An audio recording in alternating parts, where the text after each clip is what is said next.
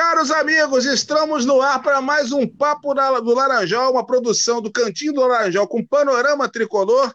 E o nosso convidado de hoje é uma honra. Ele jogou no Fluminense, ele faz parte do rol dos campeões da Taça São Paulo de Júniores, a Copinha, depois jogou pelo nosso profissional, mais tarde castigou a gente no Maracanã, numa história que a gente vai contar aqui, ele está rindo, passou por um monte de clubes e hoje está falando com a gente diretamente de Boca Raton, nos Estados Unidos. A gente está falando do Silvio, né? Nosso camisa 9 dos no final dos anos 80 ali, já em 90 ele já tinha saído do Fluminense e foi para o Bragantino. A gente conta essa história depois. Eu sou Paulo Roberto Anda, estou aqui com o nosso Vitão para a gente bater esse papo com o Silvio. Parece que o Jorge Copas vai entrar aí a qualquer momento, mas enfim, desde já a gente começa com essa conversa. Silvio, uma honra, muito obrigado por você ter aceitado o convite. Desde já, só pela nossa conversa de bastidores, a gente vai te amolar outras vezes para vir aqui falar conosco. Enfim, eu já começo com pergunta. É, eu queria dizer, eu queria saber de você o seguinte: você jogou na, na divisão de base do Fluminense do, durante muitos anos, e o Fluminense era um tradicional ganhador da Copinha. Tanto que você sai do, do, do da base vai para o profissional justamente com o título do pentacampeonato tricolor. Aquela foi a nossa última conquista nessa competição. Então eu queria saber de você, é, porque você falasse para a gente como é que era jogar na base do Fluminense, como é que você se sentia e como é que foi a tua integração a seguir com o time profissional daquela época. Bom, boa noite, boa noite, Paulo, boa noite, Vitão, boa noite, família tricolor, saudações. Aqui é mais um tricolor aqui um prazer para mim poder estar aqui sempre que sempre que tiver oportunidades e vocês quiserem me convidar, é só a gente marcar que a gente consegue se encontrar aqui nas redes sociais. Bom, eu, eu, eu é, fiz toda a minha carreira, na verdade, né, de base no, no Fluminense. Tive a oportunidade, tive a chance de fazer toda a minha carreira de base no Fluminense, cara. Assim, é, por todas as categorias que eu passei, desde infantil, juvenil. Na verdade, eu cheguei no futsal, 2000, em 2012, ó. Em 1982, pô. Mais tempo, Já tempo. tem tempo. Então, parece que foi ontem, cara, parece que foi ontem. E assim, é, e passa muito rápido, de verdade. Né? Então, assim, para mim, assim, foi, eu, eu sou muito agradecido a Deus, cara, por ter me colocado em um lugar para treinar, para desenvolver, me desenvolver como atleta, como, como, como profissional, o Fluminense, cara, o Fluminense, né? Então, assim, eu sou moleque de Xerém, fui criado lá, criado não, porque a gente ia todo dia lá, na verdade, para Xerém treinar lá, né? Então, assim, cara, passei, na verdade, por todas as categorias de base do Fluminense, infantil, juvenil, juniores, e, e tudo aconteceu muito rápido na minha vida, né? Dos 15 anos que eu cheguei no campo para poder já estar junto com os profissionais, foram dois anos apenas, né? Com 17 anos, o pessoal já me tirava para me puxar para treinar junto com os profissionais, os treinadores já me puxar para treinar com os profissionais para completar coletivo, né? Quando, é, quando faltava algum jogador, não tinha jogador ainda contratado o suficiente para poder fazer uma pré-temporada, então eles me levavam sempre, entendeu? Então, assim, eu, eu desde de muito menino, desde muito moleque, 17 anos, eu já estava treinando antes profissional do Fluminense, né? Não fixo, né? E, e, e fui artilheiro em todas as categorias de base, infantil, juvenil, juniores, né? Campeão estadual uh, nos juniores, acho que se eu não me engano, eu tinha 12 anos que o Fluminense não era campeão carioca, né? Em 88 fui campeão carioca pelo Fluminense, né? Um gol do Carlos André, lá no Caio Martins, o cruzamento que eu fiz, o Carlos André fez o gol do título, né? Contra o Vasco, Vasco de Bismarck, William, Tiba, Sorato, é, é, é, é França. Timaço, né? Carlos, Carlos Germano, pô. E a gente batia de frente com os caras e, e, dava nós, cara. Dava nós. Quando a gente enfrentava o da, da Gávea, o da Gávea nem chegou, na verdade, nas finais, né? Porque chegou nós e Vasco, né? E assim, e, e, e, e, quando, e quando nós tivemos a oportunidade de ser campeão da Taça São Paulo, na verdade, o, o, o, último título que o Fluminense tinha tido era com 86, com a geração do Torres, do Eduardo, do Charles, né? Aquela galera Fabinho Maradona, Ricardo Pinto, né? E depois a de 89, a minha, né? Que era eu, o, eu, o Robert, Franklin, Marcelo Gomes, Carlos André, Jefferson, né? A nossa geração né, de 89, né? E essa, isso, esse, esse, esse título de 89 ele foi muito importante na minha vida, por quê? Porque ele, eu já tinha jogado em, 90, em 88 pelo, pelo, pelo profissional, né? Sérgio Corme tinha me dado a oportunidade. Só que uh, uma, uma, uma, infelicidade do Otto Valentim, rapaz, não sei o que aconteceu com, com ele. Em, em, em 89, depois que eu tinha conquistado para São Paulo, ele me desceu para os juniores por uma derrota que houve lá no Maracanã, um Fla-Flu. Ele me desceu, nem joguei aquele jogo, não sei por que ele me desceu, me puniu. O único que foi punido fui eu, não tinha nem jogado aquele jogo, né? E o mestre Tele Santana, novamente, 89 mesmo, fazendo um coletivo. Ele, um coletivo, eu ia entrar de férias, né? O Fluminense ia dar férias para os juniores, né? E, e aquele último, aquele coletivo que eu que fui convidado para poder participar, é, é, que tava, que faltava centroavante, só tinha o Hélio, Hélio maluco, só tinha o Hélio.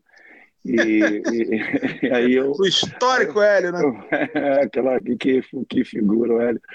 Aí o Tele Santana, no meio do coletivo, na verdade era assim: coletivo júnior contra profissional, né? Eu estava fazendo aquele que a gente entra de férias. E o Júnior estava ganhando de 2 a 0 o profissional, com dois gols meus. Eu tinha feito dois gols. Aí o Tele foi parou o coletivo, cara, e assim, falou, mestre Tele, eu me recordo dele me chamando até hoje, cara. Ô Silvio, ô Silvio! Eu falei, caraca, meu, que merda eu já fiz, cara. Que que eu já fiz de merda, pelo amor de Deus. Eu vou tomar dura do velhinho, cara. Pô, eu nem sabia que ele sabia o meu nome, velho. Pô, como é que Mano, porra. Aí ele vai, cara, me chama, ô Silvio. Fiquei quieto, né? Fiquei meio que imobilizado, né, pô? Então, aí ele, vem aqui. Eu falei, sou eu mesmo que tá me chamando? Eu fui lá, a galera falou, ah, Silvão, tal, não sei o quê. Aí ele foi me deu um colete assim do, do time profissional, do time titular, né? Aí eu, ele falou assim, vai lá entra no lugar do Hélio. Aí eu fui lá, né? Pô, como é que eu falo pro Hélio agora que eu vou entrar no lugar dele, cara? moleque, né, cara? Tinha 19 anos de idade, 18 para 19 anos de idade, né? Pô, moleque, né, cara? A gente respeitava muito os profissionais na época, cara. A gente, quando era júnior, a gente respeitava muito, cara. Muito Sim. a gente respeitava os caras, né, cara? Então, assim, eu, eu, eu fui e falei, ué, o velho aí falou pra você vazar, velho. O velho saiu pau da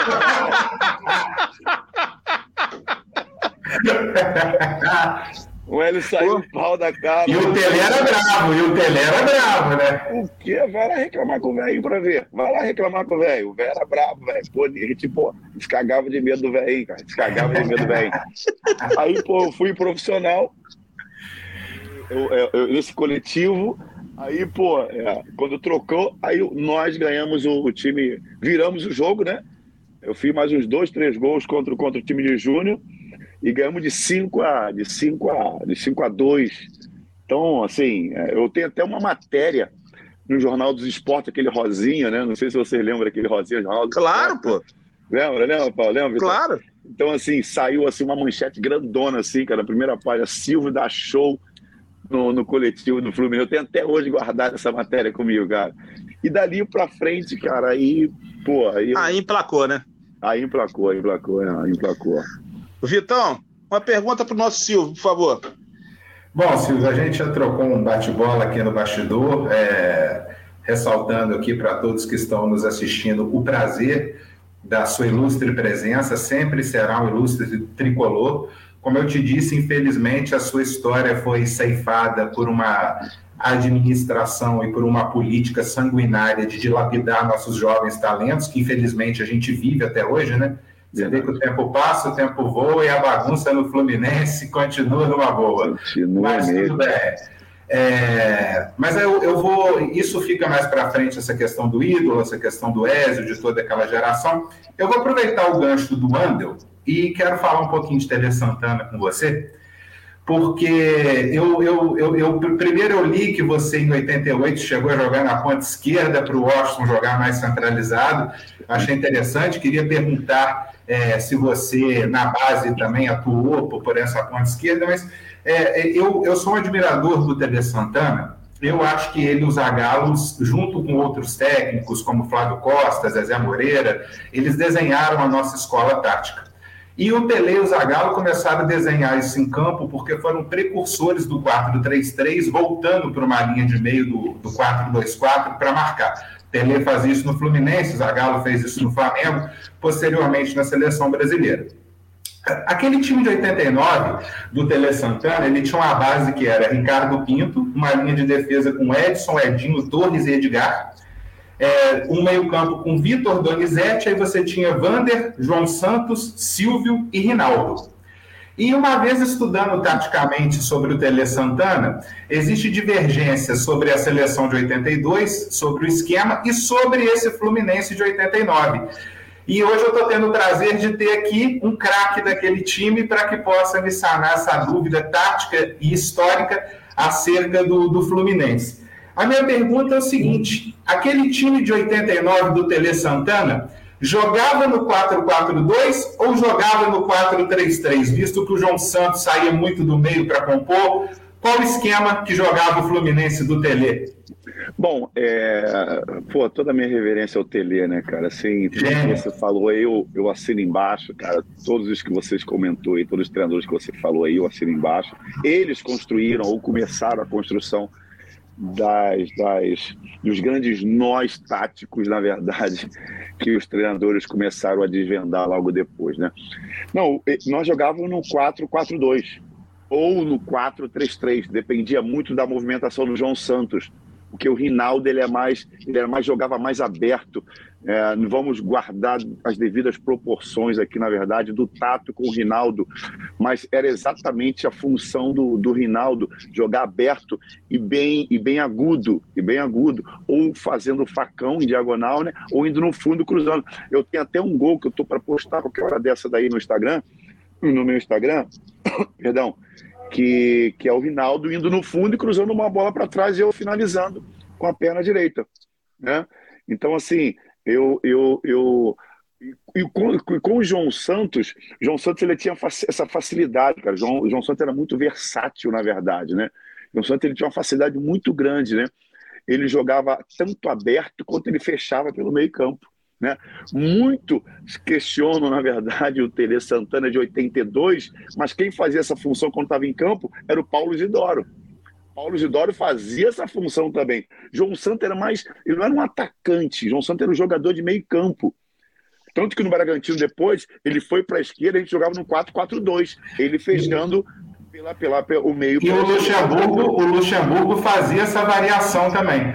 Né? Com, é, no, no, Bragantino você jogava mais centralizado e flutuava o Mazinho pela direita, né? Uhum. E flutuava João Santos pela esquerda. Ele saía do meio para ocupar e o Luxemburgo também tinha essa variação do 4-4-2 para o 4-3-3. Você tinha um 4-4-2 como base, mas uma variação para o 4-3-3 que justamente funcionava nesse balanço do João Santos, né? E, e, e, residia essa dúvida, foi até um texto tático que eu fiz alguns anos atrás, poxa, e, e aquele Fluminense de 89? Porque sua, o seu posicionamento fica mais fácil de, de, de analisar, porque você ficava mais fixo, né? Até porque no futebol antigo, o centroavante, numa dinâmica mais lenta, ficava mais postado é, é, dentro da área para não percorrer tanto espaço, não cansar, como hoje acontece. Uhum. Então eu fico feliz porque você está tirando uma dúvida tática histórica. Eu até tenho um projeto de escrever um livro sobre a história tática do Fluminense e vou ter o prazer de citar que conversei aqui com o grande atacante daquele time então a gente tinha o 4-4-2 que variava para o 4-3-3. Fico muito feliz de ter o prazer de poder te fazer essa pergunta aqui. Isso, não, tá, e Tele, Tele, na verdade, na verdade, quando o treinador tem a gente, né, ele, ele conhece os seus jogadores, né, isso é muito importante. Eu, como treinador hoje, eu vejo muito isso, Vitão. Ah, Paulo, eu vejo muito isso. Eu mudo, tático, eu mudo esquema tático, cara, assim, na, na movimentação de um jogador.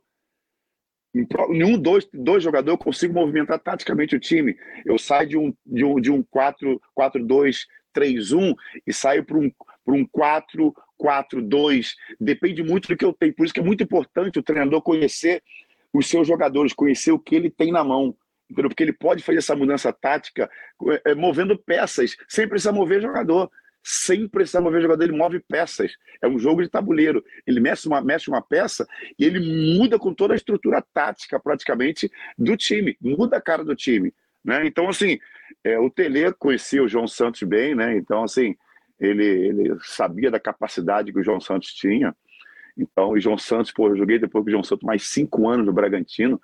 Pô, é um jogador assim, difícil de você achar, cara. Porque o João Santos não sabe para onde que ele vai sair, cara. Não sabe se ele sai para direita, não sabe se ele sai para esquerda, não sabe o que, que ele vai fazer, cara. Assim, gente, e ele é muito inteligente jogando, então a gente tem que se virar, na verdade, para saber o que, que ele ia fazer, cara. Então, assim, é, foi um dos grandes personagens, um grandes amigos que eu fiz dentro do futebol e a oportunidade que eu tive de ter o mestre Tele Santana como meu treinador. Obrigadão, Silvio. Bom, deixa eu mandar um abraço para toda a turma que já está se comunicando aqui do Panorama, nossa querida Cláudia Barros, o Jader Bruno Júnior. Eu estou chutando, tá, gente? Eu não estou vendo na tela, não. Eu vi os comentários. A Cláudia deixou uma pergunta que depois a gente vai fazer aqui para o nosso Silvio, mas eu vou emendar numa outra que tem a ver já com a coesão do assunto que a gente estava tratando. Silvio, durante anos, como você falou, você viveu a base do Fluminense, viveu aquilo intensamente, você, você naturalmente conviveu e viu a geração anterior à sua, que era a geração de de Torres, de Eduardo, de vários grandes jogadores. Depois subiu uma turma para a equipe de profissionais quando o time dos anos 80 começou a se desfazer. O seu caso, inclusive, né? Você sobe, você já tinha sido chamado antes, mas quando você se torna efetivamente profissional, é para muita gente você era o substituto do Washington, que tinha deixado o Fluminense e tinha ido para o Guarani. Pois bem, você fica duas temporadas no Fluminense, e de repente aquela boa uma turma enorme com quem você trabalhou durante anos, uma garotada, vai para o Bragantino. Aí vocês são campeões lá e um ano e pouco depois você está no Maracanã com essa turma eliminando o Fluminense e depois indo parar na seleção brasileira. É uma reviravolta muito doida. Eu queria que você comentasse as suas lembranças desse período, do período que você era uma promessa, uma esperança do ataque do Fluminense, de repente você vai com um monte de jovens jogadores para o Bragantino e pouco tempo depois você dá um castigo na gente no Maracanã e vai para a seleção. Fala um pouco disso para nós. Pô, é na verdade assim, eu, eu, Paulo, eu, eu assim, uh, quero deixar bem claro que assim, o meu desejo sempre foi é, virar um dos maiores ídolos da história do Fluminense, tá? Esse sempre foi o meu desejo, o meu sonho de criança sempre foi esse. Eu trabalhei na base do, do, do, do Fluminense durante, durante uh, três, quatro, cinco anos, direto, xerém, cara, sacrifício, cara, você não tem noção que é pegar. Pô, você sabe, se são carioca, você sabe como é que é pegar ônibus lotado todo dia, ir para a escola, sair da escola, fome, ir para o treino, enfim, cara, cheguei em casa morto, com fome, enfim, cara. Então, assim, é, é, a base do Fluminense é muito boa porque tem muitos bons profissionais. A base do Fluminense sempre teve profissionais de alta, de alto, de alto nível, cara.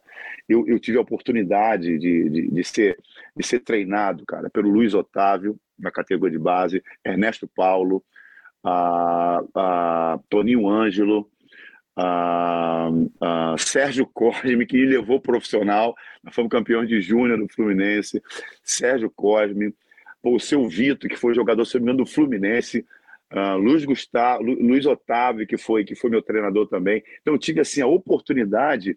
Rubem Galax, cara, foi meu treinador. Olha só meus, os treinadores que eu tive, cara. Pentacampeão pelo clube, só isso. Só isso, mais nada, é. mais nada, entendeu? Então, assim, para você ver a oportunidade, o Fluminense tem até hoje treinadores super capacitados na base, tá? Tem, tem profissionais super capacitados na base, né? Então, assim, eu, eu quando estava na base do Fluminense, lá em Xerém, o que eu, o que eu pensava, cara, inclusive, inclusive, tá bom?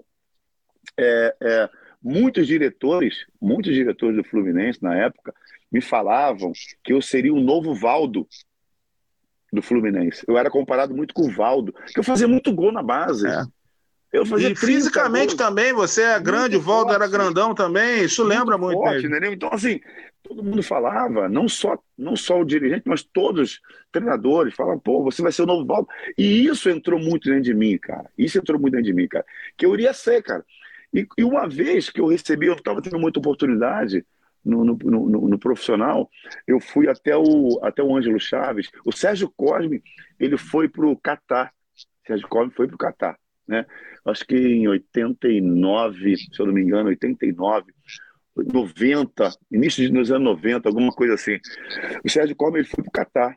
E, e, e, ele me ligou, cara. Me ligou e falou: Silvio, cara, assim, vem, vem para cá, fala com o Fluminense aí, com, com o presidente, cara, porque eu quero você aqui, cara. Você, pô, vai ser uma experiência boa, eles te emprestam para cá, não sei o que e tal. E eu fui no Ângelo Chaves, na época era o presidente da, nosso da época, né? Sim. E eu falei com ele e ele falou para mim, cara, com essas palavras: você é o único jogador inegociável. A gente não empresta, a gente não, não, dá, não vende, a gente não dá você para ninguém. Mas, presidente, eu não estou sendo aproveitado aqui, me deixa, pô, pelo menos fazer uma graninha lá para ajudar minha família, meu pai. Pô, pega um pouco de experiência e eu volto. Silvio, assunto encerrado. Você é o único jogador inegociável do clube de todos os jogadores, você é o único inegociável. Falei, cara, então não tem jeito, né, cara? Falei pro Sérgio Costa, professor, assim, olha, não dá, não dá mais. Então tá bom, beleza. O Washington foi vendido. O Washington foi vendido, então, eu me recordo muito bem dessa entrevista do Washington. O Washington falou, é, é, eu, ele, o Washington deu uma entrevista na saída da porta ali do, do vestiário do Fluminense, dos portos de profissionais ali, né? Ali na beira do, do, do campo das Laranjeiras ali. Washington falando assim, é, eu estou saindo daqui hoje, agradeço a torcida, enfim, todo o tempo que eu fiquei aqui e tal, mas eu quero pedir para a torcida que tenham paciência com o Silvio, porque ele, ele é um jogador jovem e vai dar muitas alegrias torcida tricolor. Então, assim, tenham paciência, é um menino e tal, está começando, mas o futuro dele vai ser lindo, porque ele, enfim, tem muito potencial. Me recordo disso, me recordo disso, tá? Em 89, se não me engano, que foi isso que o Washington falou, tá? Então, pô, eu comecei, é, não adianta que todos nós subimos. Só menino não sustenta o profissional só menino não, não sustenta o profissional. Precisa mescla, tá bom? Precisa mescla, precisa jogadores experientes com jogadores jovens, talentos jovens, né? E, e essa mescla é a perfeita para mim, essa junção é a perfeita. Jogadores experientes com jogadores jovens subindo da categoria de base. Então, assim, eu me recordo que o Washington falou isso, entendeu? Então, assim, infelizmente, a diretoria do Fluminense não nos deu oportunidade para poder seguir. Foi contratando centroavante um atrás do outro, um atrás do outro, e, e, não me dava oportunidade. Eu fazia gol e não me deixava dar sequência. Eu, eu no, no Campeonato Carioca, na Taça Guanabara, que nós fomos campeões, se eu não me engano, em 90, que eu saí para o Bragantino, era o artilheiro do time na competição, um dos artilheiros do, da, da competição também, no banco de reservas. Quem jogava era o Edmilson todo respeito, nada contra o Edmilson, nada disso, mas eu acho que eu mereci um pouco mais de oportunidade naquela época. Pô, tá fazendo gol, cara. Pô, pra ter uma ideia, o Paulo Emílio era o treinador na época. Eu fiz dois gols, se não me engano, contra Nova Cidade, contra o Mesquita, não sei contra quem que eu fiz dois gols lá no jogo, e que deu, na época, dois pontos, dois pontos importantes para nossa, para nossa pra sequência aí da, da caminhada ao título da Taça Guanabara eu me lembro que o Paulo Emílio ele chamou a mim e o Edmilson e falou assim: Eu quero fazer uma pergunta para os dois.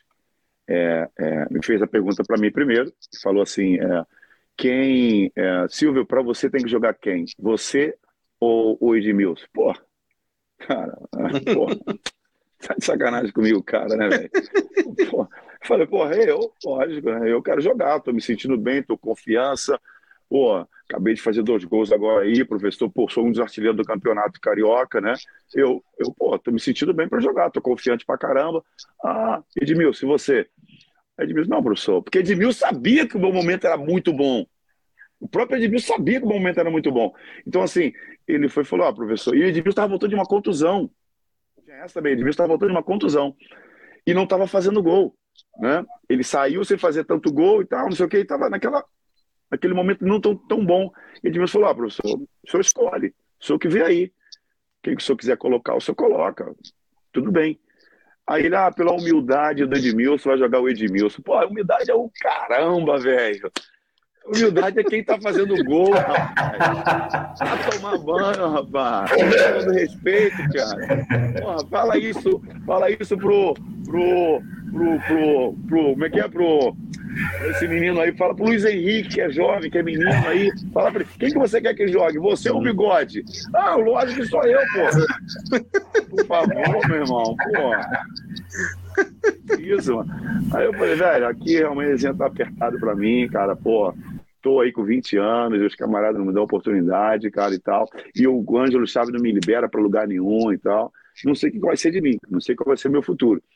Aí foi quando apareceu a oportunidade eu acho que está dentro da sua pergunta. Eu acho que quando apareceu a oportunidade, que o Vanderlei, o Vanderlei, na verdade, veio direto na Laranjeira, não ele, né, mas mandou um empresário lá e perguntar se eu queria ir para o Bragantino, cara. Né? O João Santos já tinha ido, o Robert já tinha ido e o Frank já tinha ido. Os três já tinham ido para lá. E um mês depois veio veio os caras atrás de mim. Aí eu falei, cara, os caras não vão me liberar, já falaram para mim que não vão me liberar. Aí eu me recordo que um empresário que tinha lá chamado Marco Antônio da Assunção, se eu não me engano, ele, ele, ele falou, Silvio, se você quiser, eu te levo. Falei, claro que não, os caras, eu estava com isso na cabeça, o Ângelo só falou que não me libera para lugar nenhum e tal, não sei o quê. Se você, se você quiser ir, eu, eu consigo liberar você. Aí eu falei, cara, eu quero jogar. Eu quero jogar, pô. Eu quero jogar, né? Se for para ficar aqui, eu quero jogar. Se for para outro lugar, eu quero jogar em outro lugar, né? Pô, eu com 20 anos, força para tudo quanto é lado, hormônio borbulhando dentro de mim, adrenalina, pô. Eu falei, mano, eu quero ir. E, e, pô, aí, cara, tipo assim, 20 minutos depois ele volta para mim e fala, Silvio, tá liberado, vambora. Eu falei, como assim? Liberado? Como assim? Aí ele falou, tá liberado, o presidente liberou para poder você ir pro Bragantino. Eu falei, mas eu vou emprestado? Como é que é o negócio? Não, você vai vendido. Vendido? Mas como assim? Vendido, vendido assim, eu não vou fazer mais parte do Fluminense? Esse não. presidente não chamava Mário Bittencourt, não? Não, não ô Vitão, não, não, não, não, não, não, chamava, não, Vitão, por um motivo simples. O Silvio estava sendo vendido. Se fosse, ele tinha ido de graça. É verdade. Nem duas mariolas, né? Eu vou falar para você uma coisa, cara. Vocês não vão acreditar no que eu vou falar para vocês. Vocês não vão acreditar no que eu vou falar para vocês, Paulo, Vitão. Vocês não vão acreditar. torcida tricolor. Eu perguntei, mas é, quais são os valores? Ele falou para mim, não, fica tranquilo. Eu falei, mano, quais são os valores? Pô, ué, quero saber quais são os valores que eu estou sendo vendido. 80 mil dólares eu fui vendido o Bragantino. 80 mil dólares eu fui vendido é.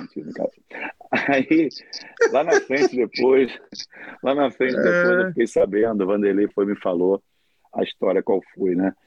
Então, assim, é, é, o Vanderlei me falou que o, o Valquí Pimentel, ele, ele, ele como colocou dinheiro, Valquí Pimentel é aquele ex-árbitro. Ex-árbitro, que foi dirigente do Fluminense nessa época aí, né?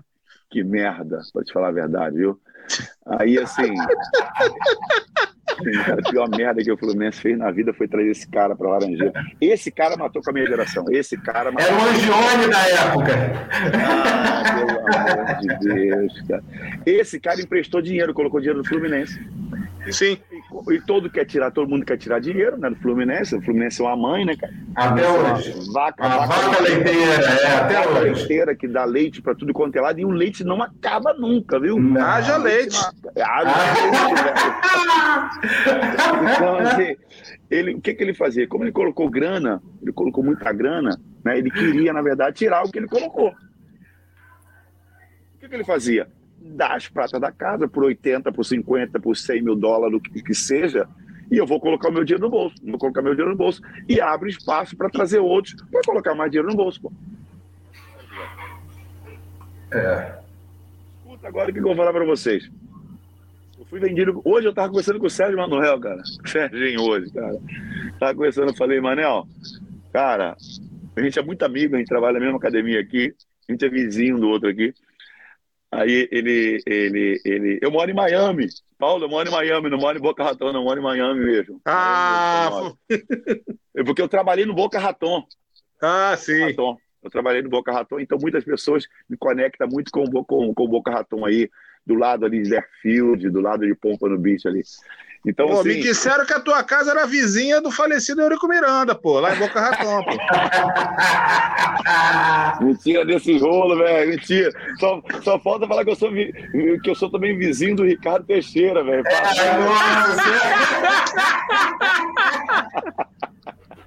Tá louco, mano.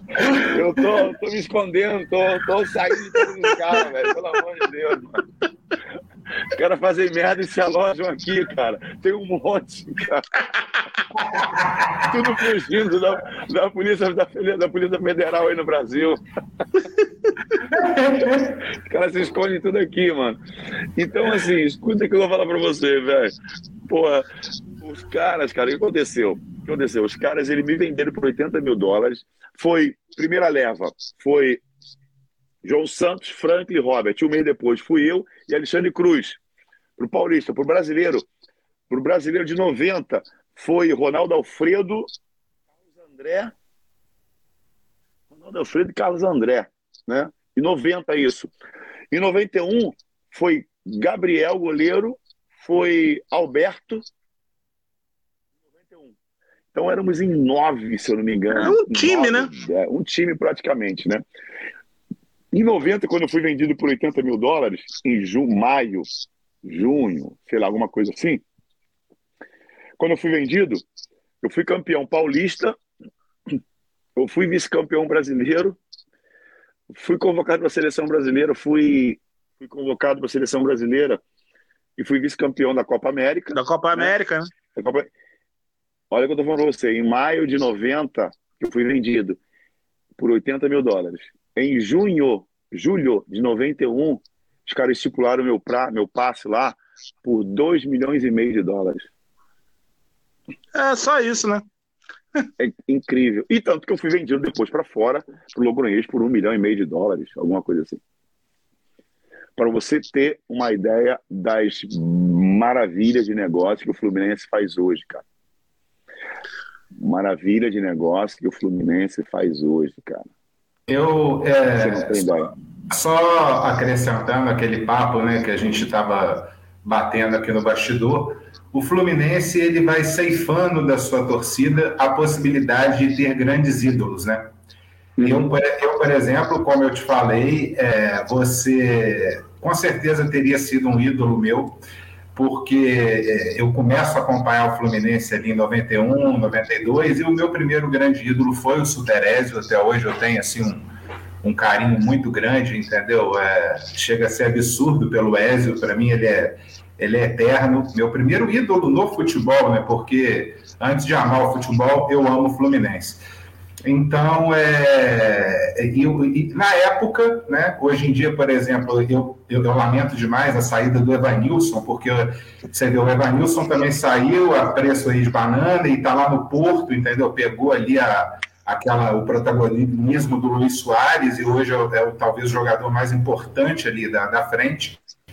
E a gente tinha uma geração muito forte, né? Porque tinha você, tinha João Santos, é, tinha Franklin, tinha Ézio, e o próprio Tele Santana, que depois no São Paulo fez algo muito parecido com os jovens, porque o time do São Paulo que ganhou o Libertadores e o Mundial tinha pintado, tinha o, o Cafu que ele, que ele botou de convencer o seu lateral, o Miller, que era muito jovem, né? Raí, que ainda estava é, um expoente, Vitor na lateral direita, Zete. Então, o Fluminense talvez tivesse tido na época um projeto para a sua geração e tivesse mantido o Tele Santana, talvez esses louros aí que foram glorificados pelo São Paulo, pela torcida do Bragantino, a nossa torcida tivesse vivido, né, com o Tele como técnico e essa garotada e mais alguns jogadores ali. Então você é um grande exemplo de mais um ídolo que uma administração é, amadora do Fluminense me tirou. Porque é até a pergunta que eu vou até aproveitar e te fazer essa pergunta, porque eu queria saber se, se você não tivesse saído do Fluminense, né, e aí a gente ia ter você, ia ter João Santos, ia ter Ézio, como que formaria esse ataque com Super Ézio? Dava para montar aí um 4-4-2 com Franklin pela direita, João Santos pela esquerda, Ézio e Silvio no ataque? Rapaz, olha, cara. Olha, sabe o que eu, sabe o que eu penso? Eu, eu penso assim, cara. Eu penso assim, cara. Se o jogador bom, tem que caber no time. Tem que caber no time, cara. Põe quatro, cinco, seis, sete zagueiros e deixa o resto tudo aqui que a gente resolve na frente. Não, eu acho que eu acho que você você tá no falou assim, comentou alguma coisa muito interessante, cara. Foi assim, é, é, é, eu, eu vou me aprofundar um pouco mais nessa colocação tua, Vitão. Veja bem, é, a minha opinião, tá? Eu tenho essa opinião própria, tá? Desde sempre, tá? o Fluminense ele viveu a sua pior, o seu pior momento na década de 90 caímos até a terceira divisão, fomos até a terceira divisão. E assim, a gente não sabe que paixão louca é essa que a gente tem pelo clube, é uma desgraça. Eu falar torcer Fluminense, rapaz, vejo, eu tenho vontade de quebrar minha televisão, minha televisão não tem nada a ver com isso. Sai xingando, sai apelando, tá, não fala comigo não, pelo amor de Deus. Se Fluminense me dá dor de cabeça, cara, e tal. Enfim, é uma paixão que a gente tem, que a gente não sabe de onde vem esse treco, entendeu? Então, assim, é, é, é, é o Fluminense entrou na sua, no seu pior momento na década de 90. Por quê? Agora eu te pergunto, Vitão. Por quê?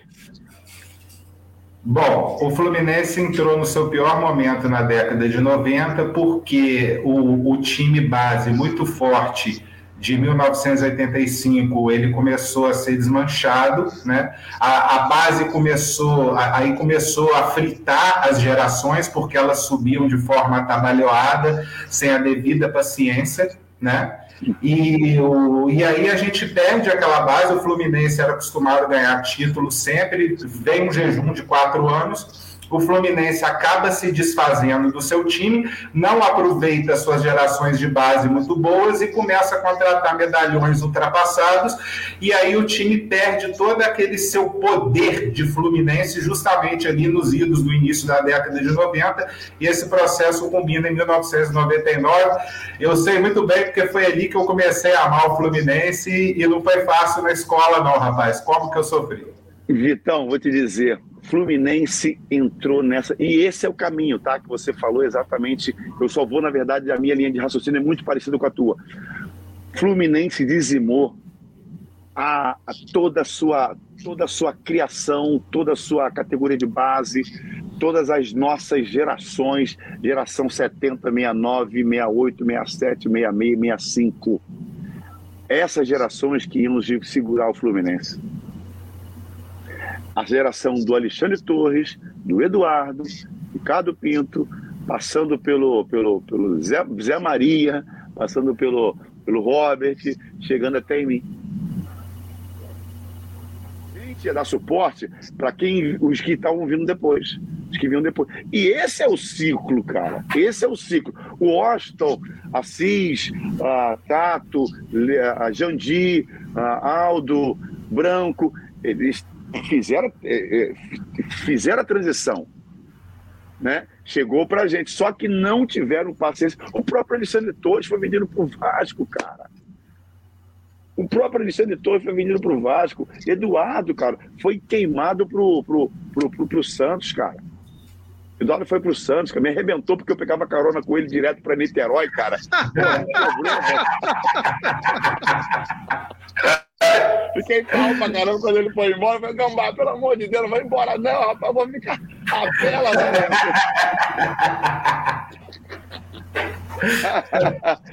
então, pô, o Fluminense, além de dar o Eduardo lá pro Santos, me arrebentou ainda, cara. Então, assim, o Fluminense queimou as nossas gerações, cara. Aí você vê que todo mundo, o Torres virou ídolo do Vasco. Sim. Foi ídolo aonde foi. Porra, o, o, eu, eu fui ídolo onde fui, João Santos foi ídolo onde foi, Frank vive até hoje na Alemanha, Ronaldo Alfredo e virou, Alberto virou ídolo. Então todos nós viramos ídolos em, em todos os outros clubes. E por que, que o Fluminense não tem essa capacidade de dar para a nossa torcida os nossos jogadores criados em casa, que são conhecidos, que têm identificação, que têm o nosso DNA, por que, que o Fluminense não faz isso, cara? Eu não, isso, assim. É, e lembrando, assim. só um detalhe, Vitor. Só para só pontuar aqui, é, é, assustador quando você dá esse depoimento, ô Silvio, porque você está falando da, do final da década de 80 e começo de 90. É, 30 anos depois, esse paradigma se repete. E o último grande time do Fluminense campeão, com a prata da casa, é, acabou de fazer 41 anos, que é o campeão de 1980, que tinha nove jogadores da base, mais o Cláudio Adão e o Gilberto, né, que foram contratados. Então, assim, é, é assustador como o mundo mudou, como os modelos mudaram, o futebol mudou, a gestão de futebol mudou, mas o problema do Fluminense continua o mesmo. A não, é, no Brasil inteiro nós somos conhecidos como a fábrica de jogadores, ok. Mas que, o que, que essa fábrica resulta, dá de resultado final ao clube? apenas dinheiro para manter folha de pagamento com jogadores muitas vezes de procedência duvidosa. Duvidosa. É, é, bastante duvidosa. Deixa eu te fazer uma pergunta um pouquinho fora do Fluminense, o, o, o, uhum. Silvio, uhum. mas que tem a ver porque é, remete a um dos meus grandes ídolos do futebol, que foi um cara que jogou demais.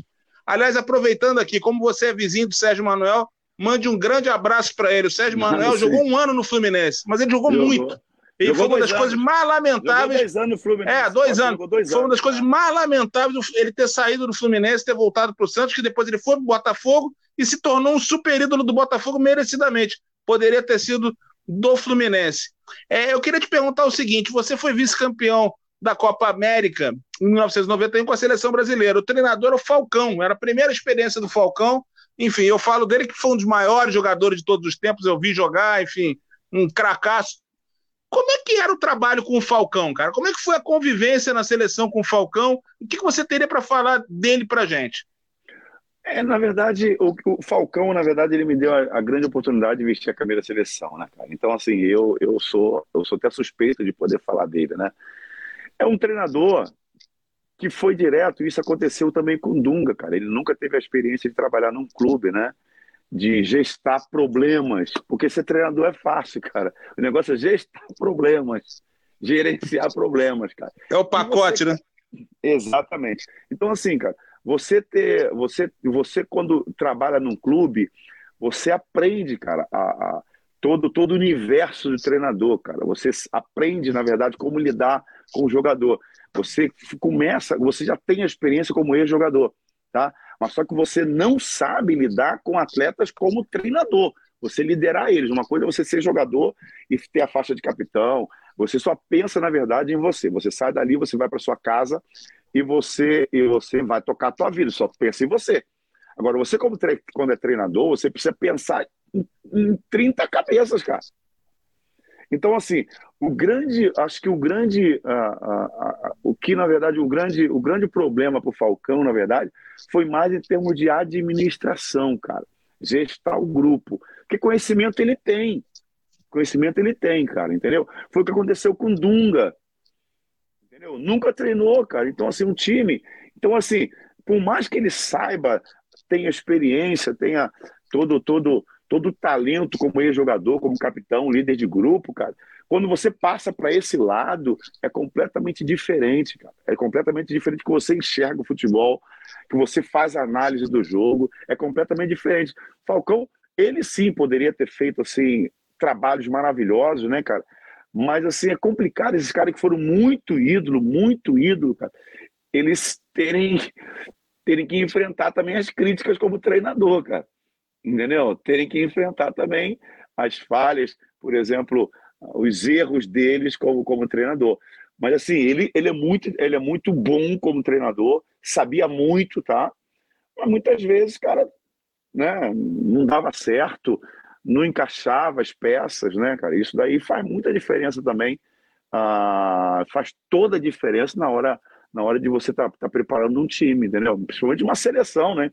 Você tem hoje, a gente tem hoje 210 milhões aí de treinadores e cada um tem um time na sua cabeça. Uns querem Neymar, outros não querem Neymar, uns querem Coutinho, outros não querem Coutinho, uns querem eh, Viní é, é, o Vinícius Júnior, outros não querem. Então, assim, é muito difícil você ser treinador da seleção brasileira no Brasil, cara. Você precisa ter um preparo muito grande.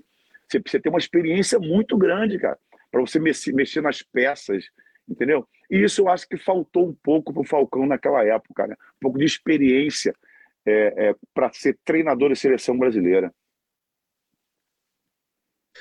Beleza, Silvio, obrigado. Vitão, a pergunta para o nosso Silvio, por favor. Bom, Silvio, é, eu vou sair um pouquinho de Fluminense agora e vou te fazer uma pergunta tática com relação à função do camisa 9 no futebol moderno. Né? É, por exemplo, é, Jonathan Wilson, que estuda a evolução tática do futebol, ele escreveu que a plataforma 451, que é o que a gente vive hoje, né, com 4141, 433, 4231, todos esses esquemas derivam de uma plataforma 451 com atacante só. Inclusive, o Jonathan Wilson tem uma perspectiva de que o futebol caminha para o 460. E a gente já vê esse 460 em muitas configurações táticas, muitos treinadores abdicando de jogar com centroavante.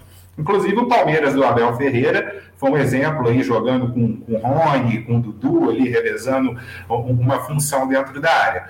Bom, o futebol moderno mudou muito. Hoje você tem uma linha de meio que é obrigatória para você dobrar a, a, marcação por todos os setores do campo, seja pelo meio, seja pelas laterais. Então, mesmo que você jogue com três, uma linha de três atrás ou uma linha de quatro zagueiros, é preceito do futebol moderno você ter uma outra linha de meio. Então, isso já acaba obrigando você a ter quatro jogadores no meio-campo. E o centroavante, que agora costuma jogar mais isolado, ele ainda tem a função de marcar porque ele dá aquele primeiro combate ali nos volantes e na saída de bola do adversário. Isso cria uma, uma, uma certa dissonância, porque o centroavante costuma ser um jogador mais pesado, ser um jogador de porte físico para ganhar uma trombada, uma cabeçada. E se você tirar muito esse centroavante da área para ele percorrer na marcação, ou então jogar igual o Abel gosta, com linha muito baixa, né, e, usa, e esse centroavante distante da área, você acaba cansando ele e tirando dele o fôlego para fazer gol. Eu gostaria que você, hoje, como treinador, um estudioso do futebol, eu queria saber se no time do Silvio tem nove de verdade ou se tem falso nove. Gostaria que você falasse um pouco desse posicionamento do futebol moderno, aproveitando a sua experiência na posição. A minha, minha resposta é uma pergunta para você. O que, que você acha? Meu time tem nove ou não? Com certeza. Se não tiver, vai ser uma traição muito grande com a posição. Você não faria isso, eu tenho certeza que não. O matador vai tirar o nome do time? Não pode, é um absurdo. Matador, ad... matador admira matador. Eu jogo sem goleiro, mas eu não jogo sem nome, velho.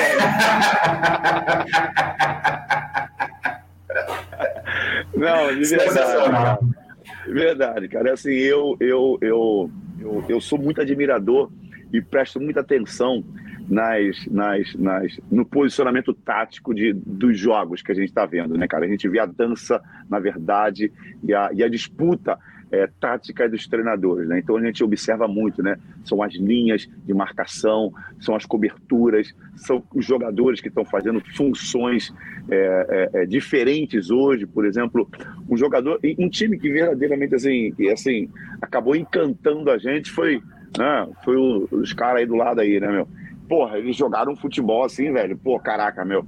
Pô, que assim, não tem como não dizer que os caras estavam jogando bonito e com um 9 um 9. Tá? O Atlético Mineiro veio, graças a Deus matou os caras lá, entendeu? Matou todos os caras no ninho e jogou o futebol com o 9. A minha opinião, a minha opinião, tá? O que estão querendo fazer, na verdade, cara, é assim, é algo que eles estão acabando com a nossa maior alegria, que é o gol. Que é o nosso artilheiro, que é o nosso goleador. Que é aquele camarada, porra, tô, mano, porra, tamo no sufoco, manda a bola pro cara. Agora, quem é o cara? Quando, quando, quando a gente, né, no início da década de, dois, de 2010, aí, na verdade, aí, 2010, 2012, que nós fomos campeões, é, é, é, pô, apertou pra gente, manda pra quem? Pro Fred, manda pro Fredon lá. Manda pro Fred, mano, manda pra ele que ele resolve. Manda pro Osto lá que ele resolve. Bragantino aí, manda pro Silvão que ele resolve. Entendeu? Ah, manda, ah, manda pro, pro que ele resolve, velho.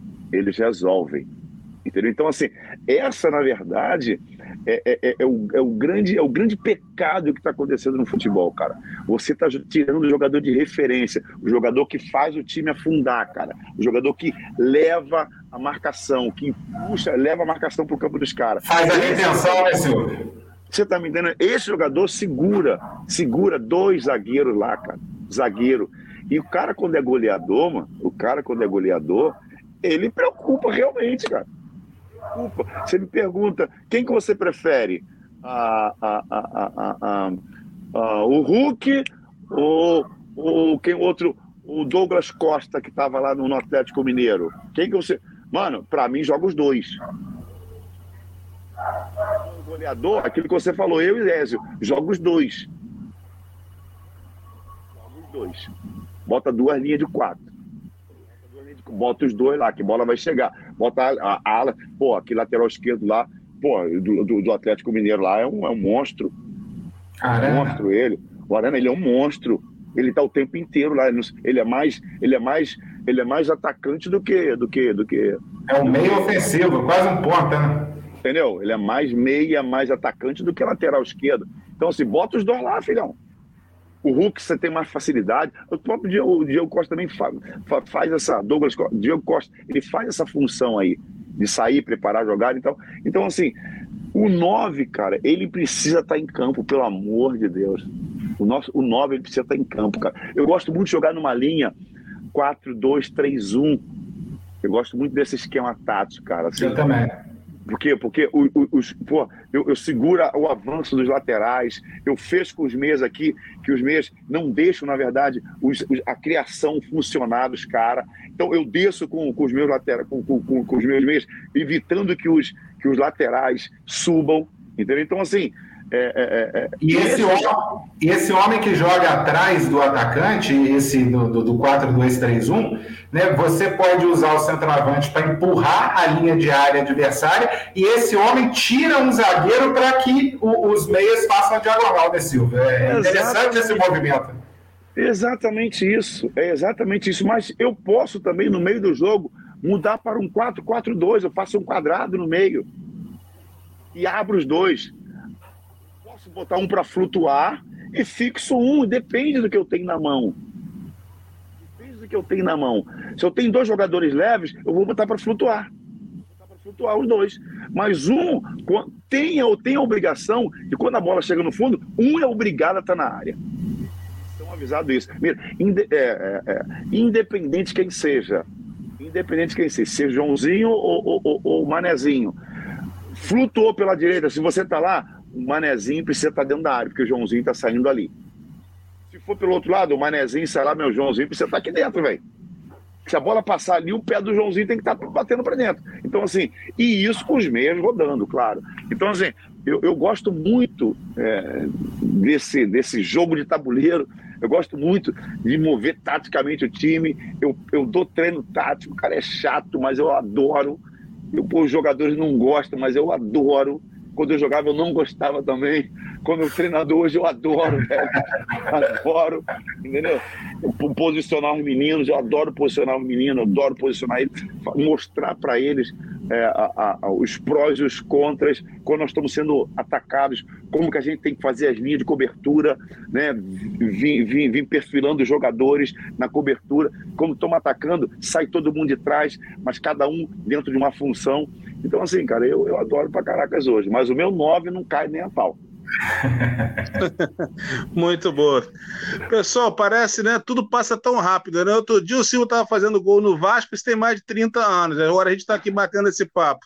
Falamos de coisas tão rápidas, a nossa live também, como o tempo não para, a gente já está indo para a fase final, mas já ficou evidente que o Silvio vai ser muitas vezes amolado pelo panorama tricolor e pelo cantinho do Laranjal para participar em novas oportunidades. Então, já vou fazer a minha pergunta final, o Silvio responde, depois o Vitão faz a dele e a gente fecha. Silvio, já antecipando, mil obrigado, sua conversa é maravilhosa, enfim, e é um barato, porque assim, eu, me, eu lembro de mim naturalmente como garoto, e lembro de você garoto no Maracanã também, porque eu assisti o começo da sua carreira, tanto em preliminares, já como profissional, metendo gol lá, detonando o Vasco, que eram baratos. É, a minha pergunta ela vai fugir um pouco do, do, do usual, mas eu queria, na verdade, é, é um, um, depoimento, uma palavra sua sobre um personagem com quem você conviveu por, durante seu período como profissional do Fluminense. E esse personagem teve tudo para ser um dos grandes ídolos da história do clube. Assim como você queria ter essa oportunidade e não teve por conta da, da, da negociação, enfim, por tudo que você já contou, ao contrário de você, esse personagem teve tempo teve possibilidades e até hoje ele é elencado é, como uma figura muito importante das estatísticas do Fluminense. Por outro lado, é, é, as circunstâncias, anos mais tarde, levaram essa pessoa a ser detestada pela torcida. Eu falo do goleiro hum. Ricardo Pinto. E eu estou falando isso por quê? Porque o Ricardo Pinto realmente teve tudo para ser um grande ídolo do Fluminense, é, enfim, vários acontecimentos nos anos 90 tornaram ele persona não grata. Ele também, eu acho que tem uma, tem uma mágoa que eu considero até natural por conta de tudo que aconteceu, mas eu não quero entrar nessa seara do que aconteceu depois. eu queria que você falasse para gente, de você jovem, chegando como um camisa 9, como é que era a sua convivência nos treinos, nos jogos, como era a figura do Ricardo Pinto, que quando você se tornou profissional, ele estava se encaminhando, ele era o sucessor do Paulo Vitor, né? Que é o nosso super goleiro aí dos anos 80. Como é que foi essa convivência? O que, que você teria para falar para a gente do Ricardo Pinto? Pô, Ricardo Pinto, para mim, é um dos grandes amigos que eu fiz no futebol, cara. Um dos caras que mais me deu força dentro do clube, um dos caras que mais me, me encorajava, um dos caras que eu, me, que eu tinha, assim, como um exemplo, né? Tenho, assim, na verdade, como pessoa, como profissional, entendeu? Eu sei, eu sei desse, dessa, dessa mágoa, dessa raiva, sei lá, como vocês podem entender, do Ricardo Pinto. Mas, assim, cara, eu não tenho, eu, particularmente, como, como profissional, entendeu? Eu como uh, como amigo dele, sou amigo pessoal dele, inclusive aqui para poder para você ter uma ideia na situação, tá? Para você ter uma ideia, né? A amizade que eu tenho com ele, o respeito que eu tenho por ele, ele ele aqui a gente precisa, eu tenho é, a gente ficar aqui legal, a gente precisa de documento para aplicar, para poder ter documentação aqui para ver tranquilo nos Estados Unidos, né? Então assim, é, o Ricardo Pinto foi um dos que fez uma carta para eu poder estar aqui, cara. Entendeu? Então, assim. Olha que legal, eu, né? Eu, é, cara, ele assim, se vocês tivessem oportunidade. Sei, outro dia eu fiz uma live aí com. Com quem, rapaz? Eu fiz uma live com, com alguém aqui, não me recordo agora. E, o ah, rapaz, assim, quer mudar o humor do cara, fala o nome do, do Pinto, cara. Fala o nome do Ricardo Pinto. Quer mudar o humor dele. Cara, é, é, é, ele odeia o Ricardo Pinto, odeia. Ele, assim, ele muda o comportamento dele, cara. Não sei se é o caso de vocês também. Mas assim, cara, eu. É, o meu, sou... desculpa, Silvio, só para pontuar, tá? O meu não é de forma alguma. Tá? É de forma alguma. Legal. Pelo contrário, eu pretendo até futuramente conversar com ele, porque eu estou fazendo um trabalho literário que tem a ver com a época que ele jogou, inclusive. Não tem um. Legal. Assim, Legal. É, acho, inclusive, que é, tudo que, desenca... que gerou aquela raiva, aquele ódio todo, poderia ter sido evitado se o Fluminense tivesse protegido ele no problema inicial, que foi a falha na final de 93. Não, sabe, sabe qual foi, sabe qual foi, na verdade, o grande problema que começou com o Ricardo Pinto? Gol do sabe Zico. Exatamente isso. Gol do Zico, é. Aí começou, na verdade. Foi aqui em Juiz de Fora, eu estava no estádio municipal de Juiz de Fora. Pô, nem me lembro desse jogo que eu estava lá, cara. Eu estava lá também. Eu estava em campo esse dia, cara, assim, mas uma, acho que foi a maior humilhação que eu sofri na minha vida. Acho que foi, cara, eu fiquei, assim, eu só saía para treinar e voltava para casa e mais nada. Mas assim, deixa eu só dar uma, uma boa notícia para vocês. Deixa eu só dar uma notícia para vocês eu me vinguei pelo Bragantino, metemos cinco nele lá depois, vai. eu meti dois, pô. Eu meti duas ah, marimbas nos caras. Boa, Matador, boa, muito bom. me vinguei dos cinco, velho. Me vinguei dos cinco que eu tinha tomado dele. Falei, porra, cada gol assim tá com um gosto tão bom, mano. Deixa eu comemorar. Pô, meu apelido é Mariola. Escuta só esse negócio. Escuta só esse negócio aqui. Essa história é bem legal. Acho que vocês vão gostar.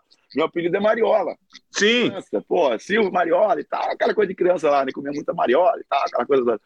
Então, assim, meu apelido é Mariola. E quando eu meti eu, ganhamos esse jogo, né? É, é, ganhamos de, de 5 a, 5 a 1 do Flamengo, se eu não me engano. Ganhamos de 5 a 1 do Flamengo. E os amigos de infância da minha rua lá e tal, lá de São Gonçalo e tal, lá do bairro lá, cara e tal. Os vascaínos, principalmente, já foi um vascaíno que fez isso, cara. Foi um vascaíno que fez isso. Então, porra, ele foi na porta de cada flamenguista, botou duas mariolas assim na porta, assim, cara.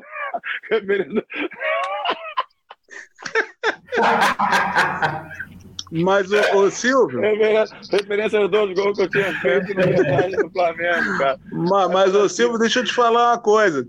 Para você ver como os tempos mudam. Claro que eu lembrava do apelido e tal, você está falando dele.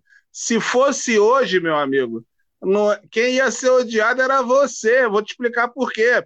Você está já há algum tempo nos Estados Unidos. Hoje, né, no meio tricolor, Mariola é o apelido do defensor ferrenho do presidente. Então, dizer Silvio Mariola significa Silvio Gestão Tricolor 100%, entendeu? Você escapou dessa. Silvio, discípulo do rei? É. Vem brinca, pelo amor de Deus, cara. Ia ter que trocar o apelido para Silvio Doce Suculento.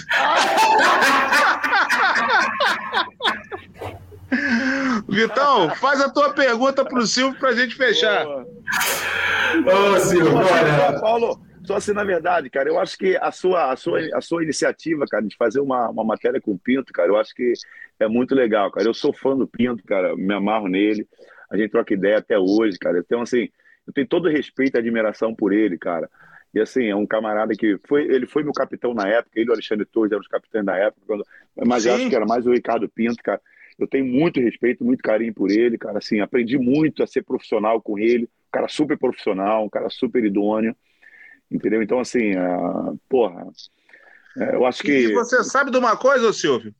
É, como eu disse, né? Eu estou falando aqui, eu já sei que tem gente com ódio do que eu estou dizendo, mas eu não estou é. inventando, são fatos. Dos goleiros que jogaram mais de 100 partidas com a camisa do Fluminense, o Ricardo Pinto está entre os cinco de melhores médias sem sofrer gol da história do é. clube. Não foi eu que é. criei isso, foram os fatos. Né? É, cara, então, assim. Fatos, é... Contra fatos não argumento, velho. Não tem que discutir, né? Não, não tem Entendeu? que fazer. Se ele, se ele, se ele, sei lá, falou que, pô, foi uma honra tomar gol do Zico e tal, não sei o que, cara. Eu acho que, eu, eu acho que essa entrevista dele, cara, foi mais assim em termos para poder. Uh, eu acho, tá? Eu tenho a minha opinião própria sobre isso, cara. Tipo assim, ah, é, é, porra, a gente, a gente não está sofrendo, sei lá, meu, o tanto, assim, foi um, foi um, foi um, foi uma falha ou não foi uma falha, porque não foi uma falha, ele foi na bola, né, cara? Foi, não Acho teve que... falha. Não teve falha. O chato foi a goleada, entendeu? Mas é claro é. que ele falou aquilo, eu imagino como qualquer um de vocês. Cabeça quente saindo do jogo, acabou é, de perder de 5 a 0 você vai falar o quê? Fala qualquer coisa, entendeu? Pô, Mas ele acabou sendo crucificado e isso foi gerando um, uma roda gigante para cima dele que não teve mais controle. Eu acho até, na verdade, assim, é, hoje em dia a gente não, a, gente não, na verdade, os atletas atuais não darem entrevista depois, logo assim que sai do jogo, cara. Entendeu? Sim. Vai para a sala de imprensa, lá vai para sala para sala de imprensa lá e tal. Os caras fazem a coletiva lá de imprensa lá e tal, que eu acho que é até melhor, cara. Quando a gente saca, a gente saca a cabeça, cara, assim, fervendo. Imagina, Explodindo, cara, né? Explodindo. Cara, eu me lembro, eu me lembro, cara, eu me lembro do, do René Santana, que era o filho do Tele Santana. Tele. Da época, cara, eu me lembro, assim, ele falou assim, o Tele, Tele saiu também, eu me lembro que o, que o René falou assim, pô, meu pai não merece passar por essa humilhação. Eu me lembro disso, cara, no vestiário. Sim. Assim, Tele super cabisbaixo, super triste, sabe, cara, super assim, cara, pô, né, cara? E, e eu, eu, escutei, na verdade, o, o René falar isso, cara. O meu pai não merece passar por essa humilhação que tá passando, cara. Então, ah. assim, a gente, a gente. São coisas que marcam nossa vida, né, cara? São coisas que marcam Sim. a nossa passagem, assim, né, cara? Então, assim, eu. eu foi, foi, acho que ó, foi, foi a maior goleada que eu já tomei na vida, né? Foi a maior goleada que eu tomei na vida. E, enfim, cara, foi, foi assim, uma humilhação grande, mas. Mas depois você foi lá pelo Bragantino eu, e, honrou a gente. Mas eu, o, o, o, segundo Fluminense, na verdade, né? Nós fomos lá e arrebentamos com os caras também. Vai, toma agora com gosto. Ainda foram duas mariolas para casa e tá. Vai, Vitão, vamos lá. Faz a tua pergunta para o nosso Silvio para a gente fechar. É. Ô, Silvio, primeiramente, prazer enorme falar com você, entendeu? um cara inteligentíssimo, um papo ótimo, super simpático, humilde. E assim, a, a, sua inteligência tática, ela demonstra muito bem o jogador que você foi, por, por, a sua leitura de jogo, seu senso de posicionamento na área, a sua virtude como goleador, um ilustre tricolor. Então eu já deixo aqui a honra para todos nós do Cantinho, Panorama, todo mundo que está assistindo, o prazer da sua presença. Eu vou deixar duas perguntinhas uma, uma bem pequenininha e uma um pouco maior. É, você teve uma saída precoce do Fluminense, né, infelizmente, por 80 mil dólares, querendo sair do, do clube com apenas 20 anos de idade e depois você rodou muito, e por onde você passou, você foi ídolo, né? Então, o pessoal do Inter não quis te liberar, o pessoal do Grêmio teve dificuldade de liberar você, no Bragantino eu sei que você tem até um X-linguiça lá com seu nome, né? Em sua homenagem, é. Fiquei sabendo dessa história, rapaz, que tem um X-linguiça lá em Bragança. Iguaria, hein? É, rapaz, o, esse, o homem é foda, né? Porque é. ele deu X linguiça lá em Bragança, com o nome dele, entendeu? Não é brincadeira, não.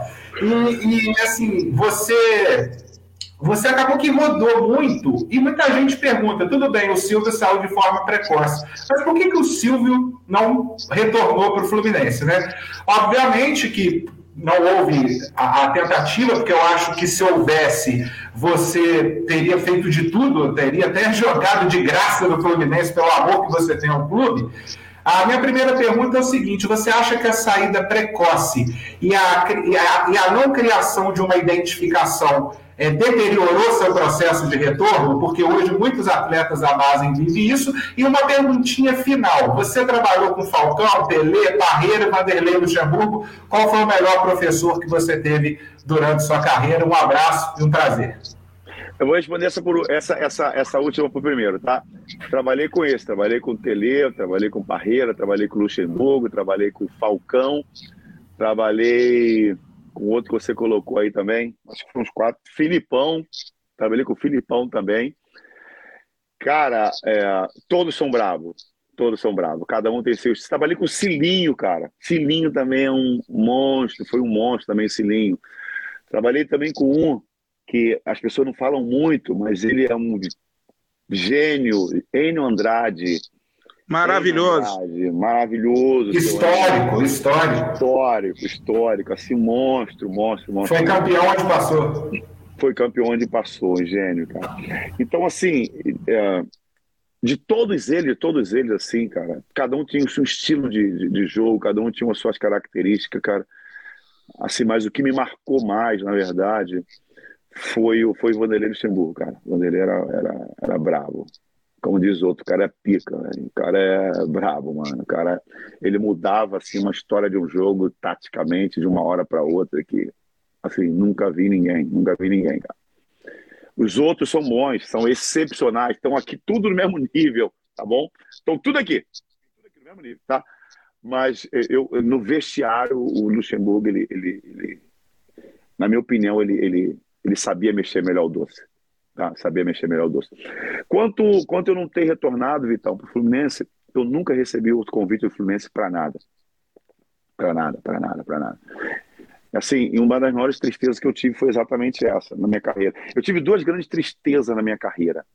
Duas grandes tristezas, tristezas né? Para vocês que são tricolores aí, que estão me escutando, eu tive duas grandes tristezas, né? Ah, uma foi não ter tido oportunidade suficiente no Fluminense. Essa foi uma das maiores frustrações. Sair do Rio assim, cara. Sair do Rio assim, cara, assim, odiando o Fluminense, sair, odiando, odiando, odiando assim, cara. Não queria saber, falava que era tricolor, sai de perto de mim, cara, e tal. E depois, com a maturidade, né, muito jovem, 20 anos de idade e tal, eu, eu, eu, eu, eu vim entender que o Fluminense não tem nada a ver com os patifes que estavam lá na época. O Fluminense não tem Perfeito. nada a ver, cara. Fluminense não tem nada a ver com a história, cara. Fluminense, os caras passaram, já até morreram, o Fluminense segue sendo o nosso sofrimento, velho. Fluminense segue, segue, segue sempre o nosso desespero, cara. Tô careca por causa do Fluminense, velho. Com certeza! o telhado desabou aqui, você pode ter certeza que o Fluminense tem uma parcela de culpa enorme. Passou a regra aqui, o Fluminense, porra. Então, assim, e, na verdade, isso é uma das maiores tristezas que eu tive no Fluminense, ter saído de maneira precoce.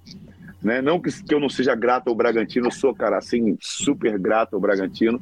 Pô, todo mundo que me conhece sabe se perguntar qual, qual é o teu time. Cara, eu tenho dois times na minha vida, que é o Flusão e, e, e o Massa Bruta, cara. Esses dois aí, para mim, na verdade, o dia que eu morrer, eu quero morrer com a, com a, com a, com a bandeira do Flusão e do Bragantino, cara. Se no meu caixão põe os dois ali, que eu vou uma reabraçada com os dois, cara.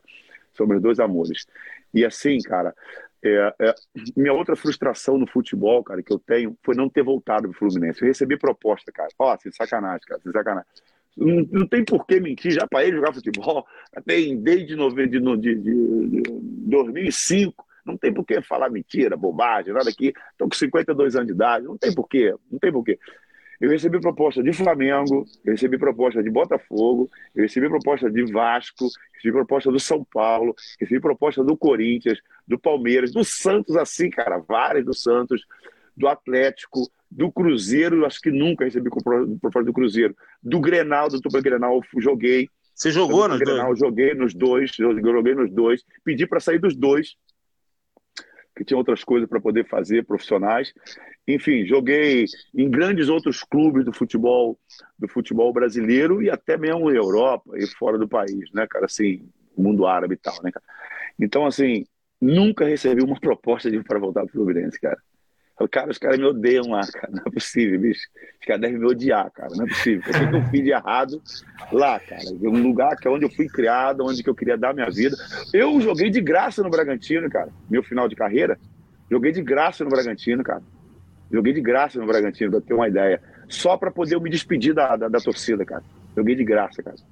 Um mês joguei de graça no Bragantino e, e me despedi da torcida. Entendeu? Só para só, só te interrompendo brevemente, mas só para completar o que você está falando, é, eu, a gente entende exatamente o que você está sentindo. Eu, particularmente, depois a gente vai conversar, você vai entender o tipo de sentimento que eu tenho em relação a isso que você fala. Mas se serve de consolo, você que não teve a oportunidade é, de fazer o que você queria, que você sonhava de garoto com a nossa camisa, cara, nós tivemos jogadores aí, é, alguns dos maiores jogadores da história do Fluminense, como Ricardo Gomes, o Fluminense não fez nada para trazer de volta. O Edinho, para ter voltado, ele teve que ir para o Flamengo, depois ele veio, depois ele foi chutado. Na partida que você teve o problema do Otton, é, você sabe qual é a história Isso, que deu a confusão do Edinho. Você Isso, sabe muito bem qual foi. foi e eu não preciso Isso. esconder de ninguém aqui. Isso, o dirigente teve a cara de pau de, de ir para cima do Edinho. O Edinho, que foi um dos jogadores, certamente o Edinho é ídolo de toda a minha geração. O, é, o cara teve a cara de pau de chegar depois do Fla-Flu, o Fluminense tomou a goleada de 4 a 0 foi meter o dedo na cara do Edinho dizendo que ele tinha entregado o jogo. O Edinho fez o que ele teria feito em campo, deu um soco na cara do sujeito e por isso que ele foi rescindido, o contrato dele foi rescindido. Ah, Edinho foi um dos jogadores. É, é, cara, Edinho foi capitão da máquina. Acho que não precisa falar mais nada sobre isso, né? Eu acho que isso resume a questão, com 20 anos de idade. Mas, enfim, se serve de consolo, Silvio, vários Exatamente. jogadores que Boa. tiveram muita história no Boa Fluminense lembrar. jamais tiveram essa oportunidade é, goleiros, atacantes, enfim. O Fred, por muito pouco, não teria, né? Enfim, então, é, de toda forma, mesmo a sua passagem não ter sido como foi, eu te agradeço muito, porque é muito legal estar falando aqui contigo, porque eu estava falando com o Vitão antes de você entrar. Quando você se tornou, você estava profissional do Fluminense, eu tinha acabado de passar por faculdade. Eu estudava do lado do Maracanã na UERJ. Então, aquele era um período maravilhoso, mesmo com o Fluminense não conquistando títulos, era um período maravilhoso para mim, de diversão, de descer da aula e ir pro jogo. Entendeu? De muita vivência ali, de jogos nas Laranjeiras. Então, assim, eu só tenho a te agradecer. Só fiquei chateado com o gol, com o gol do Bragantino do Franklin no final de 91, mas eu perdoei porque oito jogadores eram do Fluminense, então aquilo para mim virou quase um amistoso. Mas... tá bom? Verdade, verdade, Paulinho, Paulinho. Rapaz, eu vou te falar uma coisa, cara. Agora que você me falou, eu lembrei, cara, lembrei bem, cara, da situação do Edinho, cara. Lembrei bem, cara. O Edinho, ele, ele foi um dos camaradas que mais deu força pra gente ali na, no Fluminense, cara. A gente tava sobre. Ele era o único, ele era o único. Cara, eu me lembro de eu, eu morava em São Gonçalo, cara. Pô, assim, pobre, né, cara, e tal, né? E o Edinho, cara, levava, me levava a mim, o Robert, né, cara, o Franklin, né? É, para almoçar na casa dele, cara. Para almoçar na casa dele, cara. Histórias poder... que as pessoas não sabem, né? Entendeu? Porque eu não tinha, cara, não tinha dinheiro para comprar. Não é, vai falar o quê, cara? Não tinha mesmo, vai fazer o quê? Né? Porra, é. recebia. Acho que eu não recebi nem um salário mínimo no Fluminense, cara, entendeu? Eu, eu no júnior, no profissional, eu recebi ainda como júnior, cara, entendeu? O salário mínimo hoje é mil reais, sei lá, mil duzentos reais. Recebia setecentos reais, cara. E, e atrasado, né? E, atra... e atrasado, velho, ainda, entendeu, velho? Porra. Então, então, assim, é fogo, velho, porque, na verdade, assim, tudo que você falou é a pura verdade. E, e assim, e só uma coisa antes que você falou, como é que um dirigente vem, vem, dar, vem, vem cobrar o Edinho ou jogar o Edinho contra a torcida do Fluminense por uma pessoa, por um treinador, cara, que nunca ganhou nada. Pois é. Que nunca ganhou nada. Esse treinador, ele uma vez eu encontrei com ele no Futecom do Parreira. Esse treinador aí, que vocês sabem qual que é aí. Eu até fiquei, fiquei feliz aí. Na verdade, eu vou falar o Otto Valentim, né? Na verdade, todo mundo sabe que é ele. Encontrei com ele no Futecom do Parreira, um curso de treinadores lá no final do ano, estava reunindo todo mundo. E, e eu estava me especializando em negócio de treinador e tal. E fiz vários cursos, né? E, e o Otto, encontrei com o Otto Valentim lá, cara. E ele sabe o que ele falou para mim, cara? É assim, Vitão, sabe o que ele falou para mim, Paulo? Torcida tricolor. Silvio, eu, eu quero te pedir perdão, cara se eu cometi um grande erro na minha vida profissional, um grande, um grande, uma grande falha foi contigo. Eu quero te pedir perdão hoje que eu estou aqui olhando para você aqui. Me pediu perdão, cara. Me pediu perdão, porque eu, pelo que eu fiz com você, me perdoa. Pois é. Falei, que isso, professor? Já passou o tempo, já foi e tal, não sei o quê. Imagina. Entendeu? Sim. Então, assim, é, é, para você ver uma, as injustiças que eu sofri no Fluminense e que nós, né, torcedores do Fluminense, vendo hoje Luiz Henrique saindo por 70 milhões, cacete, cara é assim, cara. Eu falo, cara, é o Silvio se repetindo novamente. É, é, assim, é o que eu falei. O tempo passa, o tempo voa e a bagunça no Fluminense. As histórias se repetem, né? o, As histórias se repetem. O empresário do Luiz Henrique é amigo meu, é amigo meu de frequentar minha casa. Nossa. O empresário dele é amigo meu de frequentar minha casa. Eu falei, cara, como é que vocês podem dar o Luiz Henrique por 70 milhões só? Ele falou, cara, foi direto com o clube. A gente já imaginava porque, essa. Porque, porque, porque ele falou para mim assim, porque ele falou para mim assim, porque eu fui dar uma dura nele, né? Pode fazer isso, louco. Tirar o, maior, o melhor jogador que eu não tenho hoje, cara. Você tá maluco, doido? Ele falou assim, Vão, desculpa, eu sei que você tricolou, mas eu não tenho nada a ver com isso, cara. Eu não tenho nada a ver com isso, velho. Os é, caras não procuraram a mim. Os caras não me procuraram a mim, não procuraram a minha empresa, tá bom? Silvio, muito obrigado mesmo. Que barato conversar contigo. É, eu fiquei falando contigo, lembrando de todos aqueles tempos, de toda aquela época maravilhosa que eu tive na, na minha juventude como torcedor. É, mesmo quando o Fluminense não conquistava títulos, era um Fluminense grande e respeitado. Verdade. Né? Um, tem gente que acha que o Fluminense só ganha clássico hoje, né? No teu tempo, você, garoto, já estava lá detonando o Vasco. Então, ah, assim, essa história não começou agora. Então, em é nome do, do Cantinho do Laranjal e do Panorama Tricolor, quero te agradecer muito e a gente certamente vai te amolar várias vezes aí, Imagina. e Sérgio Manuel e toda a turma, tá bom? Imagina, então queria te agradecer e deixar o espaço agora para a tua palavra final para a gente poder encerrar o nosso programa. Primeiramente, obrigado, Paulo, obrigado, Vitão, por, na verdade, me deixar participar aqui do seu programa, desse, desse cantinho aqui, desse, sabe, desse momento, poder falar direto, a torcida do Fluminense poder me ouvir né? Hoje, graças a Deus, em função das redes sociais, cara, a gente hoje tem voz, né, cara? A gente hoje tem, tem um espaço na mídia também para poder falar, né? Então, assim, cara, eu, eu agradeço a vocês aí uh, uh, pela oportunidade que vocês estão me, me dando de poder me comunicar com o meu time, né, cara? Olha que legal. Com, com, minha, com a minha porra, com a minha infância, cara, com a minha história de vida, como minha vida começou, cara. Se eu tô em Miami aqui hoje, é graças à oportunidade que eu tive na Laranjeira, cara, em Xerém, cara, entendeu? Então, assim, muito obrigado pelo carinho que vocês têm, que a torcida tricolor é geral. Não posso, não posso é, falar, ah, tem um torcedor do Fluminense que não, não, não, é geral. Assim, todo o carinho que eles têm por mim, pode ter certeza que a recíproca é verdadeira, sabe? Eu tenho o maior carinho e o maior respeito por toda, por toda a nossa nação tricolor. Eu tenho maior carinho, maior respeito por cada um de vocês. Queria ter feito muito mais, muito, muito, muito, muito mais é, é, pelo, pelo, com a nossa camisa, com a nossa, né, com a nossa armadura, né? Mas, mas eu muito obrigado a vocês e saudações tricolor. Estamos juntos aqui sempre. O que vocês precisarem de mim aí, só gritar. Bom, eu queria te agradecer, tá, o, o Silvio, é o, o Paulo. Alô, deve Paulo? Ter problema. Deve ter, deve Paulo, ter ele, ele, deve ter ido fazer o queijo quente dele, entendeu? É uma compulsão por queijo quente, então com certeza ele foi fazer o queijo quente e o café. Ouvir aquele Black Sabbath, entendeu? É isso aí. Mas é, a gente fica muito feliz, tá, tá Silvio, é, com a sua presença. Você falou que é, ficou honrado do, do convite aí do Cantinho do Panorama, mas quem realmente ficou honrado foi foi, foi toda a equipe, muitos tricolores aqui elogiando, né? Infelizmente, você foi aquele ídolo que tentaram nos retirar, mas que ninguém retirou, porque pode saber que o carinho e o amor da torcida tricolor e o respeito por você é muito grandioso, cara. Você é grande na história do clube, entendeu? Um grande atleta, uma grande personalidade, um vencedor, e o orgulho é todo nosso, meu amigo. Pô, agradeço, agradeço, Vitão, de verdade. Agradeço de coração, né? E, pô, cara, e torcer agora, né? Vamos ver se a gente consegue levar isso daí contra o contra, contra o clássico vovô nesse segundo aí agora, né, velho? Vamos pra dentro dos caras, né, mano? Vamos pra dentro dos é, caras, né? É isso. É isso aí. Um abraço. Agora eu tô vendo aqui a Cláudia aí, ó. Um grande abraço pra Cláudia, pro André aí. Abraço, Claudinha. Abraço, Grande Claudinha. O André. Pô, legal. Pô, acabei de. Eu postei, eu postei, tem as, as três últimas postagens minhas aí.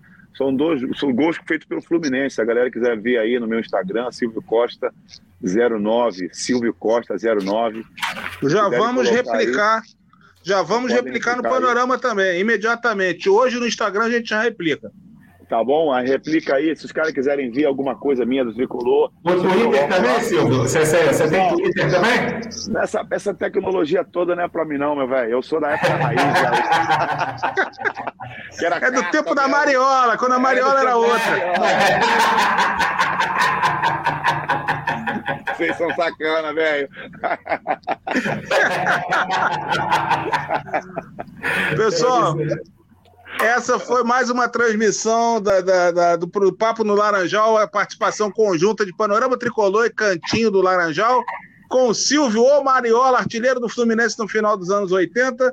Eu estive aqui, eu, Paulo Andel, com a presença do nosso Vitão, batendo um papo com o Silvio, e as carrapetas do Marcelo Diniz. Diniz, obrigado por tudo, pessoal. Uma boa noite, daqui a pouco a gente volta. Tchau. Tamo junto, um abraço, gente. Um abraço. Saudações tricolores.